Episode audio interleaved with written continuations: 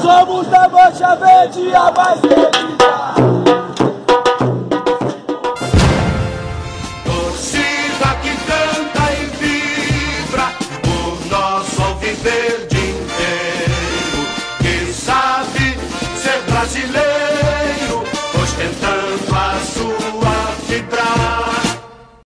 Seja bem-vindo e bem-vinda, você palmeirense, ao nosso podcast Notícias Rápidas do Palmeiras.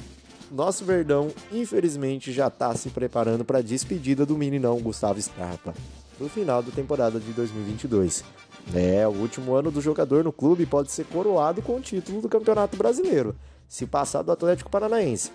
Mas o camisa 14 já vive grandes emoções desde já Scarpa relatou que está vivendo uma dualidade de sentimentos, ou seja, ele está triste por ter que sair do clube, o qual construiu marcas importantes e ao mesmo tempo feliz, porque vai viver um novo momento em sua carreira na Europa.